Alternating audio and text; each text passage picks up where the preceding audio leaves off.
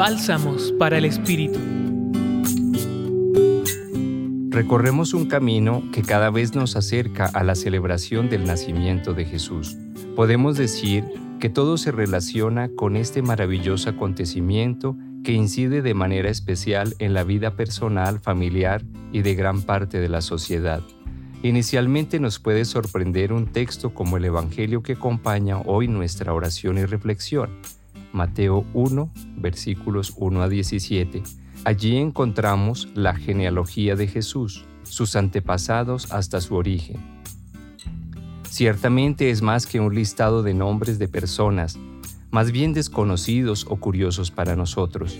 Sin embargo, ponen de presente la presencia y la identidad de Jesús haciendo parte de la historia profundamente humana, con la característica que es una historia de familias, así como la de cada uno de nosotros, con raíces muy profundas. En muchas culturas se favorece que las personas conozcan su historia familiar para que puedan construir su identidad y su sentido de pertenencia.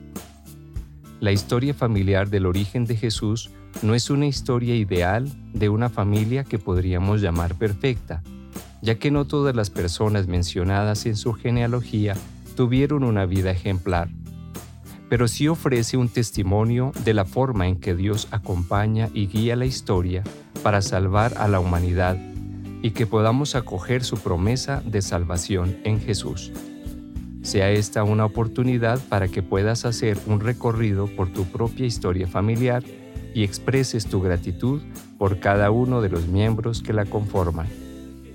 Compartió con ustedes el Padre Víctor Alonso Herrera de la Compañía de Jesús, Centro Pastoral San Francisco Javier, Pontificia Universidad Javeriana. Escucha los bálsamos cada día entrando a la página web del Centro Pastoral y a javerianaestereo.com.